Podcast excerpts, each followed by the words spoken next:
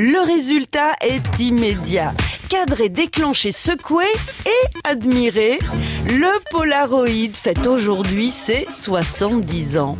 Et maintenant avec Instagram, on peut faire comme si on avait un Polaroid. Le format c'est le même, mais euh, j'aime bien le Polaroid, ça fait un peu euh, vintage, euh, authentique.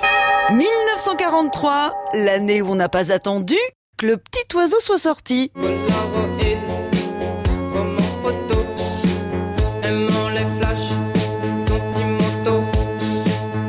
Dans les années 40, le physicien américain Edwin Land, spécialiste de la propagation des ondes lumineuses, collabore avec l'armée américaine.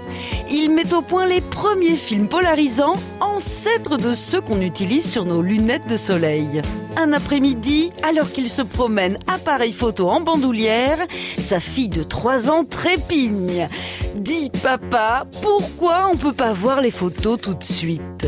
C'est une bonne question à laquelle l'inventeur compte bien répondre. C'est une révolution. C'est des polaroïdes Des polaroïdes il imagine un nouveau film multicouche comprenant la pellicule sensible, la chimie de développement et le fixateur. Le premier modèle est en vente en 1948 à Boston et son succès est instantané. Dans les années 70, la police s'empare du Polaroid pour photographier les scènes de crime.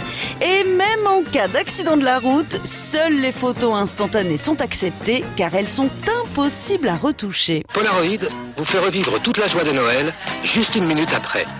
Vous avez de belles photos de Noël en couleur et vous pouvez les regarder là tous ensemble.